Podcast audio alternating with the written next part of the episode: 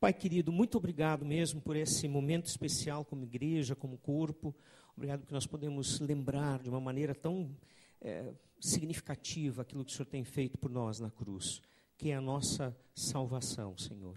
E também queremos te agradecer pela vida do Daniel, esse amigo, esse irmão querido, esse mentor nas nossas vidas. Que o Senhor também use ele nesse momento, fale através dele e abençoe o seu ministério, abençoe o seu projeto de vida, aquilo que ele tem daqui para frente como ministério também nessa nova fase. Que o Senhor também esteja falando com ele através da tua palavra agora. Nós te agradecemos e dedicamos esse tempo em tuas mãos. Em nome de Jesus. Amém. Boa noite. As más línguas dizem que eu fui professor de Moisés. Não é verdade, eu fui colega de Moisés, fui professor de Josué. Então, Giovanni tava, foi na próxima turma depois. Não, estou brincando. Ah, um dos privilégios de você caminhar com Jesus, como muitos de vocês caminham há bastante tempo, é você poder acumular amizades, contatos, gente que caminha com Jesus e de repente você sente e fala: lembra aquela vez que a gente estava junto e Deus falou conosco e, e fazem 30 anos, quando você chega na minha idade, às vezes eu falo para o pessoal, recentemente, o pessoal falou, semana passada não, recentemente para mim vale cinco anos é recentemente, tá? Tá ainda de cinco anos para cá é tudo recentemente. Hoje eu gostaria de falar, ou começar falando sobre ressurreição. Nós estamos celebrando a Páscoa.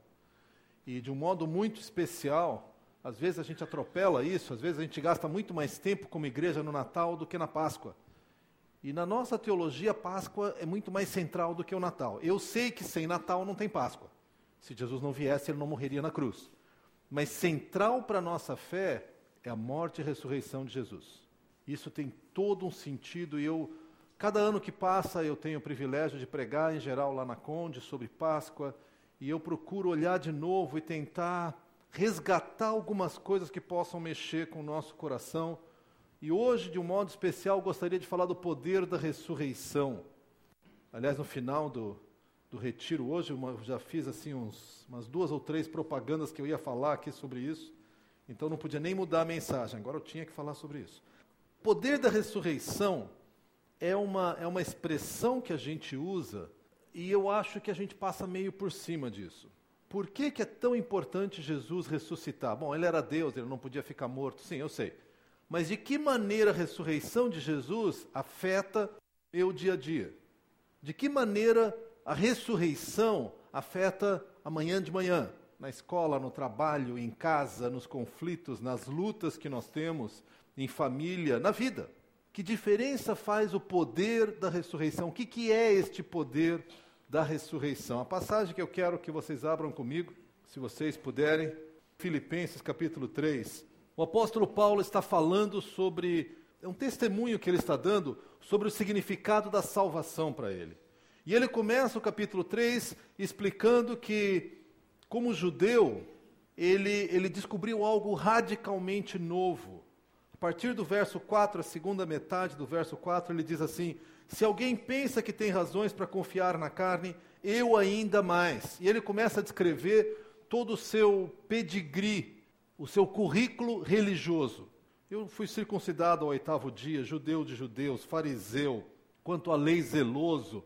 E ele podia puxar um currículo absolutamente impressionante. Para a gente ter uma ideia, eu comentei isso hoje de manhã também. Uh, um fariseu, a gente em geral fala muito mal dos fariseus e eles tinham uma série de problemas, mas eles conheciam muito a Bíblia, a Bíblia que eles tinham. Eles até tinham uma interpretação meio errada, mas eles eram apaixonados pela Bíblia. E eles então conheciam, um bom fariseu seria capaz de recitar os cinco primeiros livros da Bíblia, inteiros. Gênesis, Êxodo, Deuteronômio, Números, Levítico. Ele, ele citava de cor. Um mestre fariseu, além de citar esses livros, ele citava o comentário que rabinos tinham feito, Talmud, que é outro enorme de um livro, com centenas de comentários sobre a lei. E Paulo, em outra passagem, diz que ele ultrapassava os mestres da sua idade. Então, ele era o mestre dos mestres. Então, esse homem tinha assim, uma, uma herança religiosa absolutamente impressionante. No entanto, ele diz que aquilo que para mim, verso 7, o que para mim era lucro, passei a considerar como perda por causa de Cristo. E já nos traz um primeiro destaque aqui, antes de chegarmos mesmo na, na, no versículo que eu quero olhar, que é o fato de que no momento em que eu começo a confiar nas minhas realizações, na minha herança religiosa, naquilo que eu tenho feito para Jesus, eu começo a falar assim: até que eu não sou tão ruim, né? Até que eu não sou de se jogar fora. Acho que Jesus até tem sorte que eu me converti, porque olha só, né? Eu trabalho na célula, eu ajudo com as crianças, eu arrumo cadeira, eu até que eu sou bom. Você está se afastando do Evangelho. Não que a gente não deva se alegrar por Deus nos usar, eu espero que sim, é, é muito gostoso. Volta e meio encontro com alguém que fala assim, como Giovanni gentilmente falou, ele foi meu professor. Eu falo assim, eu fui de Josué, tudo bem. Mas assim é gostoso você, puxa, eu fui usado por Deus. Isso é gostoso. Mas não é isso que é a base da minha relação com Jesus. Isso é consequência. Na hora que eu misturo, e a gente mistura com muita facilidade, eu estou começando a me afastar do Evangelho. O apóstolo Paulo continua falando e fala que para ele é tudo ser, foi considerado como perda e ele quer ser encontrado em Cristo. E nós chegamos no verso 10. Eu quero olhar mais o verso 10 e o verso 11 de Filipenses 3 e ler assim: Quero conhecer Cristo, o poder da sua ressurreição e a participação em seus sofrimentos, tornando-me como ele em sua morte para, de alguma forma, alcançar a ressurreição dentre os mortos. Quero conhecer a Cristo. Eu não sei qual é a sua paixão, mas uma delas devia ser conhecer a Cristo. Recentemente, eu, eu, eu lá na, na Igreja Conde, ofereci uma série de cursos. Um deles era o curso A Vida de Cristo. E os outros cursos encheram e a Vida de Cristo teve três inscritos. E eu fiquei assim, mas por quê? Aí comecei a perguntar. E quando eu comecei a perguntar, a coisa ficou pior. Porque uma pessoa que eu perguntei, falei, você se inscreveu para um curso? Não, não, mas por que não? Não tinha nada interessante. Falei, cara, mas tinha isso, isso, isso. Ah, não, é verdade, mas. Falei, e vida de Cristo? Ah, eu não sei do que, que ia tratar. Falei, pai, eu acho que eu tô, eu acho que eu estou ficando velho mesmo. a vida de Cristo. Vai tratar da vida de Cristo. Né? Mas isso à parte. Uh, conhecer a Cristo, é claro que é muito mais que informações sobre Cristo. O curso ia tratar de saduceus, fariseus, a época de Cristo, a sequência na vida de Cristo, mas conhecer a Cristo significa conhecer intimamente. Se eu falo para vocês de Neymar, vocês conhecem esse nome? Não precisa, não falando se precisa gostar, estou perguntando se você conhece. A maioria de nós, não conheço. Agora, se você fala de Giovanni, você conhece esse nome? Agora, se o Giovanni fala da Rose, é outro nível de conhecimento, certo?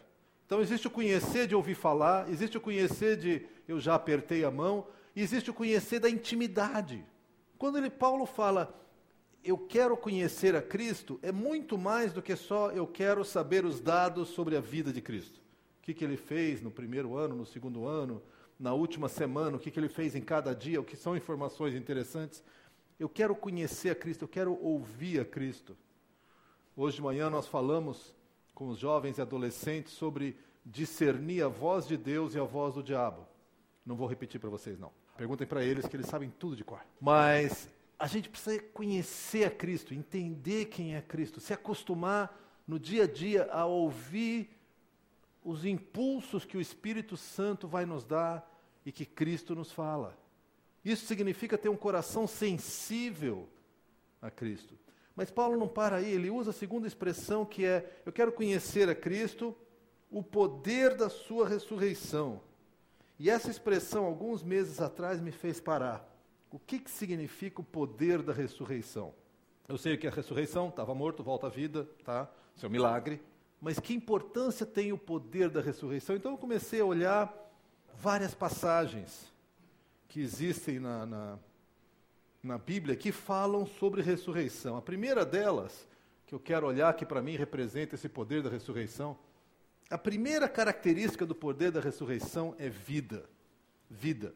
Em Efésios, abram comigo ali rapidamente, Efésios capítulo 2, versos 4 a 7, nós lemos assim: Todavia Deus, que é rico em misericórdia, pelo seu grande amor com que nos amou, deu-nos vida com Cristo. Quando ainda estávamos mortos em transgressões, pela graça vocês são salvos. Deus nos ressuscitou com Cristo e com Ele nos fez assentar nos lugares celestiais em Cristo Jesus, para mostrar nas eras que hão de vir a incomparável riqueza da sua graça, demonstrada em sua bondade para conosco em Cristo Jesus. Primeira característica que eu quero destacar é que nós temos vida com Cristo. Nós estávamos mortos. E eu fui tentar entender isso um pouco mais, porque como assim nós estávamos mortos e que vida é essa que nós ganhamos em Cristo? Às vezes a gente acha é a capacidade de não pecar. Ah, e complica a minha vida, porque eu volto e meia estou pecando. O, o que, que, é essa vida que ele nos deu? E ele deu uma vida com Cristo. Algumas pessoas falam, a vida com Cristo é aquela vida que eu vou ter depois de morrer. Mas não é isso que ele está dizendo. Repara só, ele diz que ele nos deu vida com Cristo, quando nós estávamos mortos em transgressões. Deixa eu dar um exemplo para vocês. Recentemente eu vi um vídeo que me ajudou a entender um pouco mais isso. Todos nós temos corpos, certo? Todo mundo tem corpo? Porque se não tiver corpo, complica, né? Fantasma é outra coisa, tá? Então, todo mundo tem corpo. Quando Deus falou a Adão e Eva, se vocês comerem do fruto, certamente morrerão, não foi o corpo que morreu. Uma outra parte da nossa vida é a nossa alma, que tem a ver com talvez a parte mais consciente nossa, quem eu sou, temperamento, ah, emoções, vontade, medos e tudo aquilo que, que nos faz quem nós somos. Também não foi essa parte que morreu. Eva não deixou de ser Eva, Adão não deixou de ser Adão. A parte que nós acreditamos que morreu foi o espírito, que é uma terceira parte. Imagina comigo assim: o nosso corpo está aqui e o nosso corpo está sentindo o peso da morte. Quem tem mais do que 10 anos de idade sabe do que eu estou falando, né? Cada vez mais se levanta e faz outro creque. E aí, recentemente eu mudei de um apartamento lá em Porto Alegre para uma casa. E aí a primeira caixa eu falei, bom, vou me cuidar nessa mudança para não me quebrar. A primeira caixa eu abaixei assim, tudo retinho. A segunda caixa também. Quando chegou na décima quinta caixa, eu já estava pegando todo torto. E não tenha dúvida, né? No final do primeiro dia eu estava, meu avô diria, entrevado. Eu estava todo torto, né? Até pensei em falar com a Ana Laura aqui, ver se ela ajustava a minha coluna, mas acho que não tinha muito jeito, na hora era só. O nosso corpo ele se desgasta.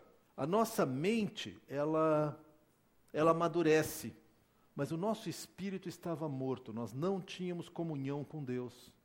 Então você sai andando aqui pela rua, você vê pessoas vivas, pessoas que às vezes têm um corpo em plena saúde, muito saudáveis, muito bonitas, às vezes têm uma mente, uma, uma alma impressionante, pessoas com muitos talentos, muita capacidade, muita vontade, estão completamente mortos uma ilustração que talvez nos ajude a entender. Imaginem comigo que você pudesse respirar debaixo d'água. Tá? Não tente, mas experimenta, vai? Vamos dizer que você consegue. Enquanto nós estávamos mortos espiritualmente, é como se nós estivéssemos dentro de uma piscina, olhando, e você vê sombras lá fora, tudo meio distorcido. Você fala, olha, é um pássaro, mas é uma mancha que passa lá.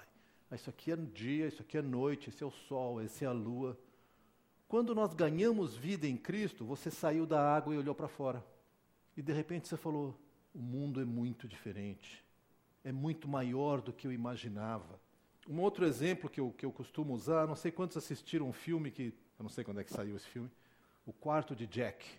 Assistiram esse filme? Alguns lembram desse filme? É um filme dramático porque é uma moça que é raptada por um maluco e aí ela passa sete ou oito anos num quarto, trancada. Ela esse cara estupra, ela tem um filho, esse filho cresce dentro do quarto. Então, ele não conhece o mundo, ele só conhece uma, uma janela que tem no teto, uma clarabóia. Então, ele conhece dia e noite, às vezes cai uma folha, às vezes chove. E ela fala para ele do mundo, porque o mundo é grande. E ele fala: maior que esse quarto? Sim, filho, ele é muito maior. Aí tem uma hora que ele discute com ela e fala: Eu não gosto do seu mundo, o meu mundo é melhor. O mundo dele é um quarto de três por três, mais ou menos, uma coisa horrorosa. E ela começa a explicar, aí você vai poder correr. Não, mas eu corro aqui. Não, filho, vai poder correr de verdade. Mas como assim? Ele não tinha concepção do que existia no mundo do lado de fora. Assista o filme, não vou estragar para vocês. Mas, quando você pensa em alguém que não nasceu de novo, que não é cristão, ele vive no quarto de Jack. Você pode falar para ele de existe um Deus? Ele fala, é, acho que sim, já ouvi falar. Não, não, mas existe uma vida eterna. Deve ser. E Deus fala contigo. Mas fica meio estranho para eles. E você pode ter comunhão com Deus. Aí é piração total. Não faz sentido. Como assim comunhão com Deus? Mas o triste para mim é que o poder da ressurreição me dá a vida mas com alguma frequência eu vejo cristãos que saem do quarto, mas vivem como se existissem dentro do quarto ainda. O mundo deles é pequeno. Eles não querem correr porque é muito grande. Eles não querem sentir o vento, não querem sentir o lado de fora. Então, você tem vida em Cristo, mas você vive como se não estivesse. Você saiu da piscina, mas continua olhando tudo meio embaçado. O primeiro aspecto do poder da ressurreição é essa nova vida. A nova vida em Cristo é muito mais do que seja mais bonzinho. Porque às vezes, como cristãos, a gente vem para a igreja assim, espero que eu aprenda alguma coisa e fique mais bonzinho. Pá, gente, que pobreza. A vida com Cristo é muito mais do que isso. Eu espero que a gente fique mais bonzinho, tá? E peque menos. Tá tranquilo isso. Mas a vida de Cristo em nós tem que ser assim um novo impulso, uma coisa transformadora, uma coisa que te faz pensar diferente, ver diferente, viver diferente, vencer problemas que antes te escravizavam. Uma vida em Cristo é uma vida sobrenatural. Mas eu acho que apesar de nós experimentarmos o poder da ressurreição, e Paulo diz lá em Filipenses, eu quero conhecer Cristo, eu quero conhecer o poder da ressurreição, eu acho que às vezes a gente não toma posse de uma vida que nós temos em Cristo. E se tem alguma coisa que a Páscoa nos ensina, é que a gente pode recomeçar, a gente pode experimentar essa vida. Deus tem muito mais para nós. Deus não quer ver você trancado no quarto do Jack. Deus não quer ver você vivendo uma vida medíocre de bom mocismo. Eu não tenho nada contra bom mocismo. Essa é uma expressão muito antiga, a maioria de vocês nem sabe disso, mas uh, o bom mocismo é aquele, seja comportado, seja gentil, sorria, escove os dentes, penteie o cabelo. Espero que vocês façam tudo isso.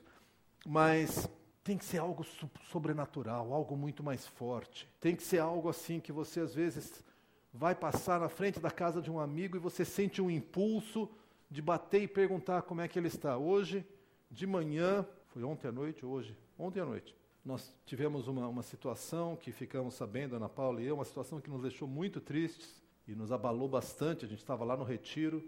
E aí Ana Paula falou: Eu vou ligar para algumas pessoas que oram conosco. Aí ela ligou para duas ou três. E de repente ligou uma outra pessoa, que é uma discípula dela, da Ana Paula, minha esposa, e falou: Eu estou pensando em vocês. O que, que aconteceu? Não é fofoca, ninguém ficou sabendo, não tinha um sinal, não se acendeu a luz. O Espírito Santo tocou nessa moça e ela pegou o celular e. O que está acontecendo? Isso é um sinal dessa vida de Cristo. Uma coisa que não tem explicação. Gente, eu quero viver a vida de Cristo. Eu quero viver essa vida sobrenatural. Eu não quero só controlar os meus pecados. Eu, eu vou tentar ao máximo, tá? Eu não quero só ser um bom moço. Eu quero ser invadido pela vida de Cristo e que ela me transforma, e ela me dá esperança, e ela e eu vou cair, e ainda assim eu falo, mas a vida de Cristo me leva adiante. Você tem experimentado a vida de Cristo? Porque esse é o poder de ressurreição que Paulo está dizendo. Esse é o primeiro aspecto só. Deixa eu olhar outro aspecto com vocês. Hebreus capítulo 11. Nós olhamos Hebreus capítulo 11 ontem à noite lá com os jovens e adolescentes.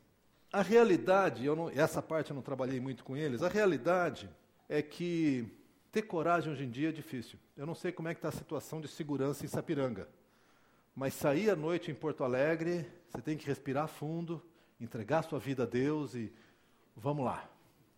Vamos ver o que acontece. Todos os meus filhos já foram assaltados. Ana Paula já foi assaltada, até hoje eu não.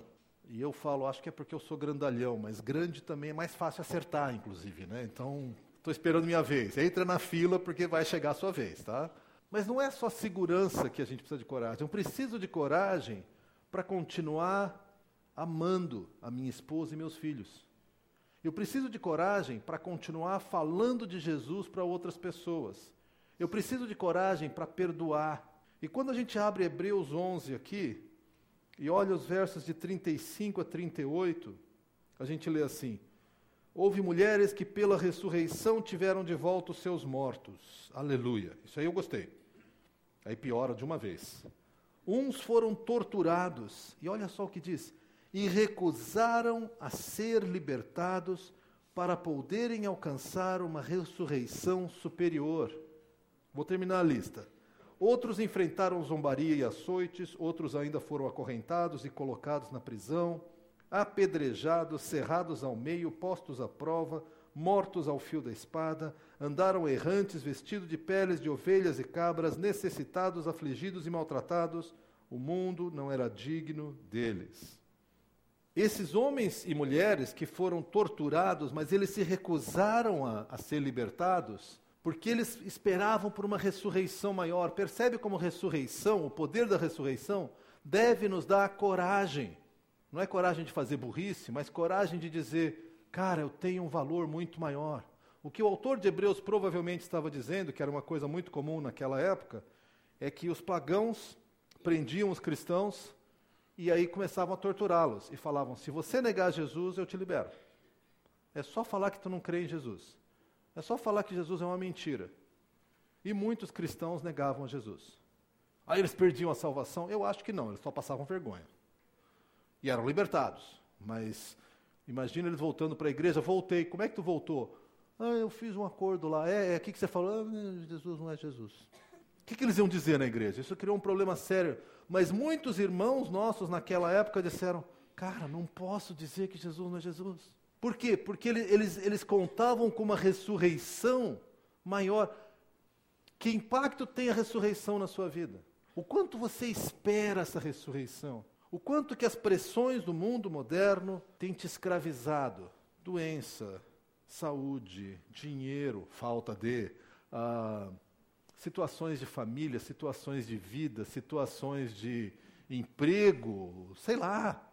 No ano de 2017, nós, o nosso tema como Igreja Batista Conde foi esperança. A gente podia gastar os próximos 10 anos falando de esperança, porque esse é um item em falta no mercado. Ninguém tem muita esperança, o pessoal está todo meio desesperado.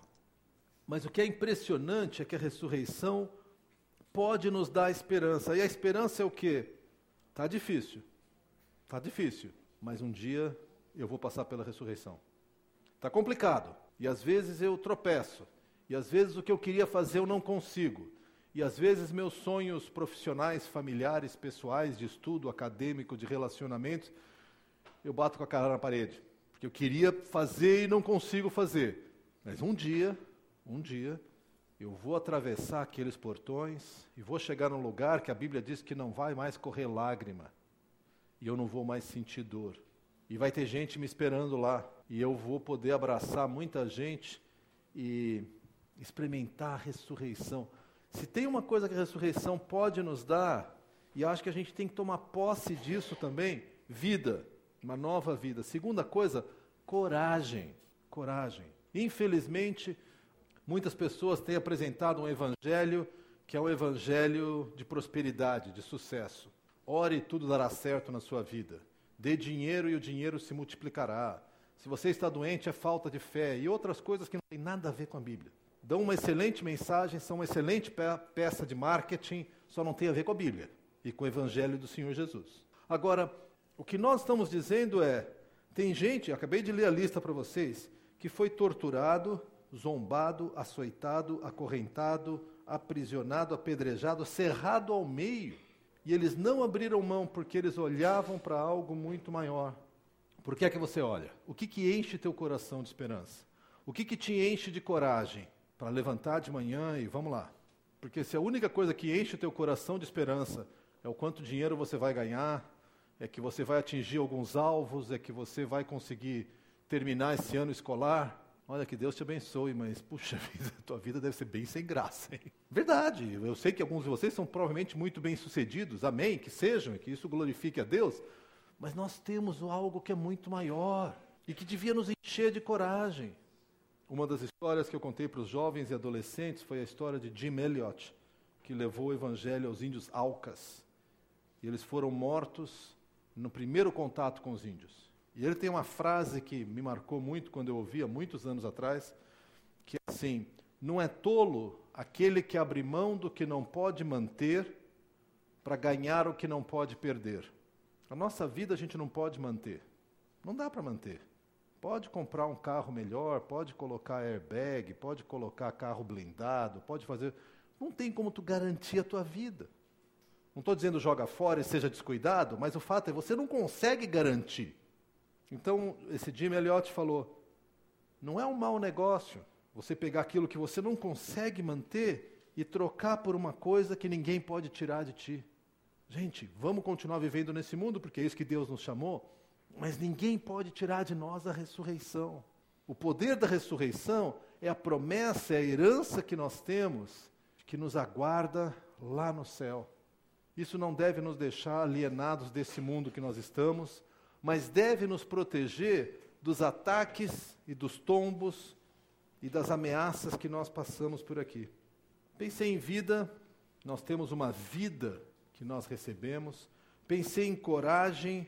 A terceira, a terceira palavra que eu pensei é esperança. E aí pensei aqui em 1 Pedro. Abram comigo ali em 1 Pedro. Capítulo 1, versos de 3 a 5. Porque tanto vida nos dá esperança, quanto coragem nos dá esperança, mas especialmente aqui nós vemos como ressurreição, o poder da ressurreição devia te encher de esperança. Diz assim: Bendito seja o Deus e Pai de nosso Senhor Jesus Cristo.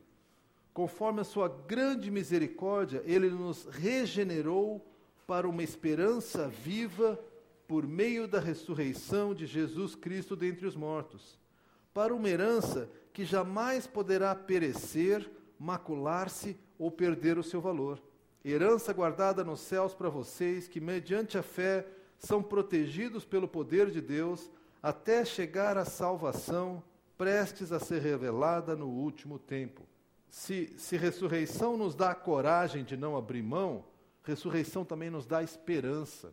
A ressurreição de Jesus é a promessa que, mesmo mortos, nós não ficamos mortos. Anos atrás, quando eu estava na Aliança de Caxias Centro, faleceu um senhor, pai de uma das, das, das, das esposas dos líderes ali na, na, na Aliança, e foi a primeira vez que um dos meus filhos foi num funeral comigo.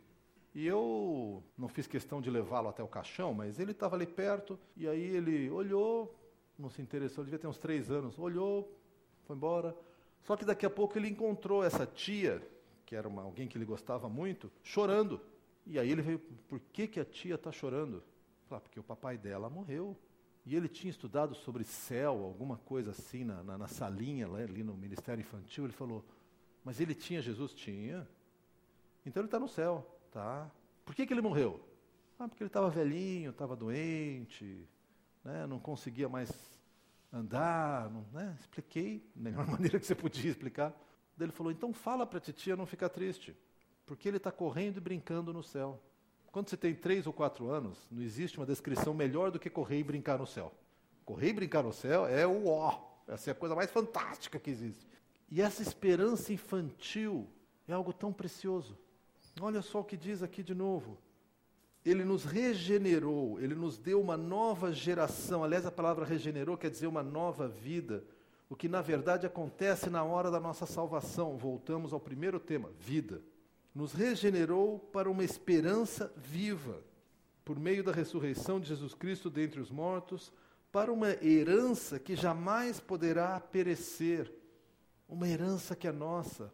Nós fomos selados em Cristo por meio do Espírito Santo nosso nome foi escrito no livro da vida. Nós temos uma salvação que nos aguarda. Por quê? Pelo poder da ressurreição. Não existe, não existe nenhuma fé, nenhuma religião que fala de ressurreição assim.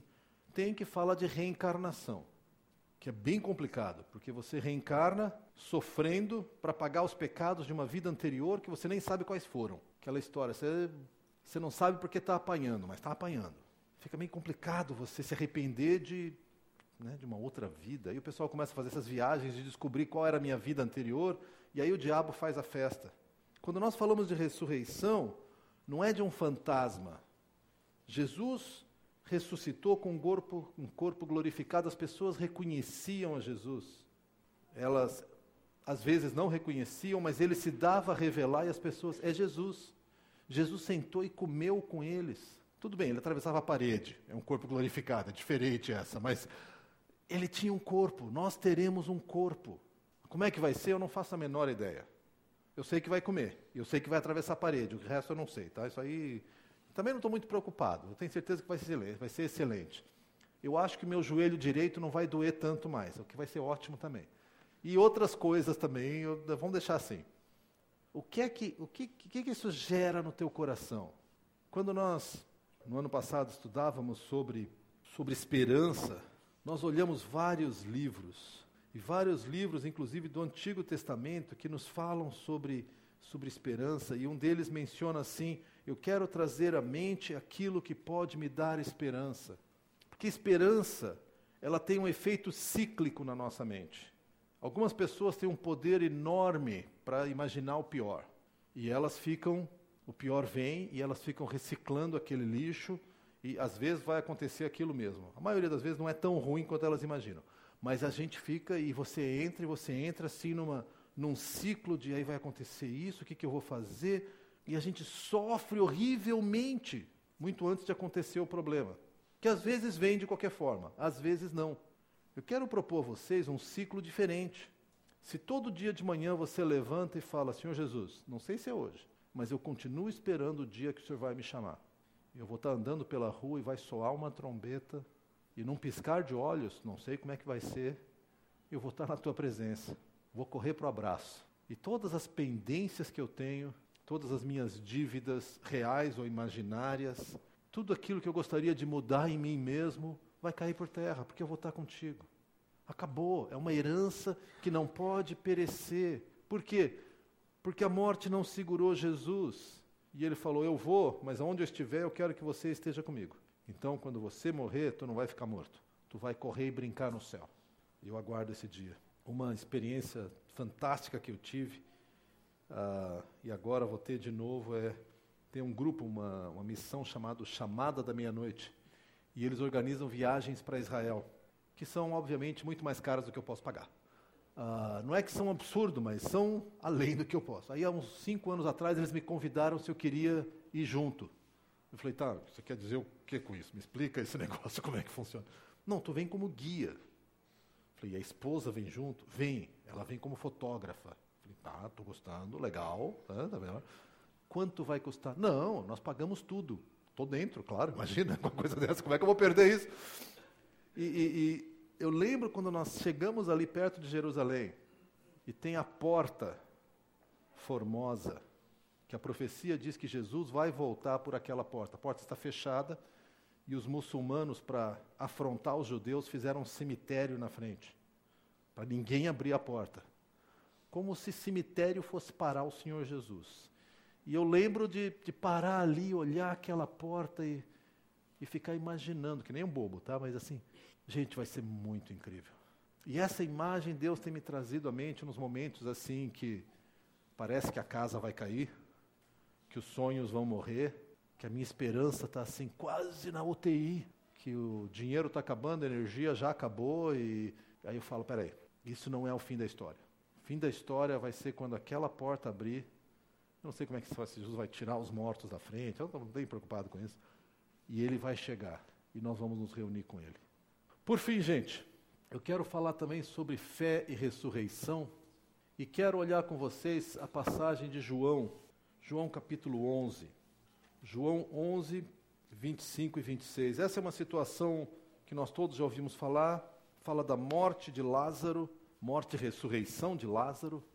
E Jesus espera Lázaro morrer, se você olhar com atenção no texto, ele ouve falar que Lázaro está doente, e ele espera mais três dias para chegar lá. Quando chegar lá, Lázaro morreu. E as irmãs de Lázaro falam: se o Senhor estivesse aqui, ele não teria morrido. E Jesus não fala nada porque é provavelmente verdade, ele teria feito isso. Mas, para a glória de Deus, ele queria que acontecesse isso. Então, nós chegamos nos versos 25 e 26 e lemos assim. Aliás, deixa eu voltar um pouquinho. Verso 21. João 11, 21. Disse Marta a Jesus: Senhor, se estivesses aqui, meu irmão não teria morrido. Mas sei que mesmo agora Deus te dará tudo o que pedires. Ela não tinha nem coragem de pedir, ela só deu a dica. Tá, ele já morreu, mas se o senhor quiser, quem sabe, quem sabe alguma coisa pode acontecer. Disse-lhe Jesus: O seu irmão vai ressuscitar. E Marta respondeu: Eu sei que ele vai ressuscitar na ressurreição do último dia, porque os judeus acreditavam, provavelmente era de uma família da linha farisaica, e eles acreditavam que haveria ressurreição. E aí Jesus responde: Disse-lhe Jesus: Eu sou a ressurreição e a vida. Aquele que crê em mim, ainda que morra, viverá. E quem vive e crê em mim não morrerá eternamente. Você crê nisso? Eu quero que você pare um pouquinho e pense nessa pergunta. Você crê nisso? Que impacto tem você acreditar nisso no seu dia a dia? De que maneira isso transforma aquele momento que tu pega um exame que deu negativo ou positivo, sei lá, mas é a notícia que tu não queria. Tu crê nisso? Existe a passagem que fala de Abraão sacrificando seu filho, seu único filho, e que ele ia sacrificar Isaac, porque ele acreditava que, mesmo sacrificando Isaac, Deus podia trazê-lo da morte. E Deus falou: não precisa. Eu desconfio que muitos de nós, provavelmente, se Jesus não voltar antes, mas muitos de nós vamos passar pela morte. E, e nós não nascemos para morrer. O nosso, nossa mente, o nosso corpo, a nossa cabeça se rebela, porque nós não fomos feitos para morrer. Nós fomos feitos para viver eternamente com Deus. Um dos privilégios que eu tenho na Conde, que é uma igreja muito antiga, tem mais de 120 anos, é fazer muitos enterros. Fazer enterro é privilégio? É privilégio. Fazer enterro de crente é encorajador. Eu lembro da, da tia Mina, Tante Mina, como eles falam, que descobriu que tinha câncer, fez um tratamento, ah, acabou. Seis meses depois voltou, está tomado. Aí os médicos falaram: bom, agora nós vamos fazer um novo tratamento. Ela falou: não precisa, estou pronto para ir embora. E eu fui visitá-la no hospital e eu falo: o que, que eu vou falar para essa mulher? Eu cheguei lá, e aí, Tante Mina, como é que tá? Ela falou: estou pronta para ir para casa. E eu falo: assim, tá, que bom a senhora está pronta. Aí conversei um pouquinho com ela, oramos juntos, daí ela falou, vamos cantar, o que para mim é uma péssima proposta, que eu não canto nada. Eu falei, vamos, Na hora chegou uma outra irmã para visitar, graças a Deus ela cantava, eu entrei junto. Eu falei, que música a senhora quer cantar? Por tudo que tens feito, te agradeço. Por tudo que vais fazer. Gente, eu vi essa mulher nos próximos seis meses definhar, ela faleceu com 45 quilos. Magrinha, magrinha, magrinha, magrinha, sendo cuidado pela família, e tem uma cena que eu devia ter filmado, eu não, não, não tive cabeça de filmar na hora, quando nós a enterramos e cobrimos de terra, né? colocamos o caixão, fechamos tudo, todo mundo vai embora, e tinha os dois netos dela lá, a Luísa e o Gustavo, e mais alguns amigos, mais uns três ou quatro jovens. De repente, um deles tira um violão e eles cantam essa música. Por tudo que tens feito, por tudo que vais fazer, eu te agradeço. Eles fizeram uma festa em torno do túmulo da avó. E você fala, ai que desrespeito. Não, que coisa fantástica. Pai, eu queria, eu queria ser assim. Eu, eu, eu, queria que no meu enterro fizesse uma grande festa. Pode ter comilança, não tem importância, eu não vou me importar mais. Não vai fazer diferença. Gente, olha, olha que promessa. Aquele que crê em mim, ainda que morra, viverá. E quem vive e crê em mim, não morrerá eternamente. Naquele dia que eu falei que tocar a trombeta, se Jesus voltar, se a gente não for antes, Tante Mina vai levantar e sair dali, quer dizer, ela não está ali, né? mas assim, figurativamente, ela vai sair dali e chegar na nossa frente. E tantas outras, tantos outros, talvez alguns de nós aqui. Isso não devia ser motivo de tristeza, devia ser motivo de encorajamento para nós. Você fala, nossa, Daniel, mas Páscoa. Isso é ressurreição. Nós temos a promessa da ressurreição. Se Jesus não voltar antes, nós vamos passar pela ressurreição. Não é o final eles não vão conseguir nos destruir. E se matar, Deus vai nos fazer viver de novo. Anos atrás, uh, lá em Caxias, eu tinha um, um arbusto no jardim da casa que eu morava, que era fantástico para furar a bola dos guris. Era um negócio cheio de espinho, assim, não sei quem é que planta isso no jardim, mas tudo bem, plantaram lá. Daí eu falei, vou cortar. Não sabia nada de planta, fui lá e cortei, joguei fora, falei, resolvido o problema. Deu um mês, tal o negócio aparecendo de novo. Falei, que porcaria. Eu fui lá, cavei um pouco, cortei, agora acabou. Deu uns dois meses, estou eu aqui de novo. Falou, não pode isso. Aí chamei um amigo meu que manjava um pouco desse negócio de sítio, tinha crescido no sítio. Ele falou, ih, Daniel, você vai ter que cavar meio metro, porque tem uma batata lá dentro que você tem que tirar. Falei, quem é que botou a batata lá dentro? Mas, Daniel, é a planta. Aí nós fizemos um buraco enorme, até a chama tal da batata, arrancamos. Gente, a gente é que nem essa planta. Se matar, a gente volta. Para a glória de Deus. Pode matar. Ah, você quer morrer? Não estou com pressa. Ao mesmo tempo, quando chegar a hora, pai, eu quero ser como tia Mina. Te agradeço por tudo que tens feito, por tudo que vais fazer. Eu quero continuar vivendo nessa alegria. O poder da ressurreição, existe uma realidade sobrenatural, que é a nossa vida eterna. Mas existe uma realidade atual de encorajamento, de esperança, de alegria e de leveza. Ah, gente, ainda é triste perder pessoas queridas, não estou diminuindo em nada isso. Né? Especialmente algumas pessoas queridas que não têm a Jesus, aí a coisa fica trágica. Eu não estou diminuindo isso. Mas o que eu quero que a gente pense aqui é que essa história tem um final. O final não é aqui. O final é aquele dia que, sei lá, você vai piscar ou vai acordar, ou eu não sei, e vai ter um brilho diferente. E você vai estar na presença de Jesus e você vai correr para o abraço. Aí as coisas todas ficam. são bobagem aquilo tudo que nós esperamos e marcamos e nos frustramos cai por terra, porque o poder da ressurreição age em nossa vida.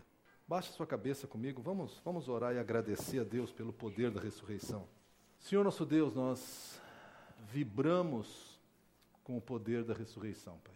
Muito mais do que uma realidade que um dia vai acontecer, nós queremos que a ressurreição tenha impacto hoje na nossa vida, na minha vida, na vida dos meus queridos aqui. Eu quero, Pai, que aqueles momentos de, de dificuldade, de frustração, de decepção, percam o seu aguilhão, percam sua força, percam o seu amargor, não porque eles que eu vou ficar bobo e não vou sentir mais dor, mas que eu possa entender isso aqui é só um passo. Eu estou aqui temporariamente, eu estou indo para casa. Aqui é ruim, mas lá em casa eu vou correr para os braços do Pai.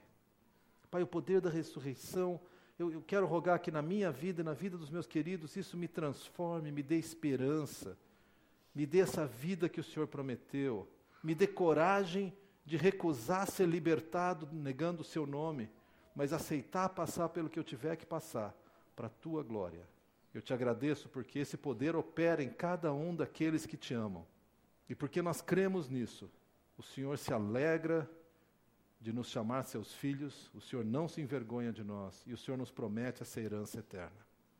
Eu te agradeço, eu te louvo por cada uma dessas coisas.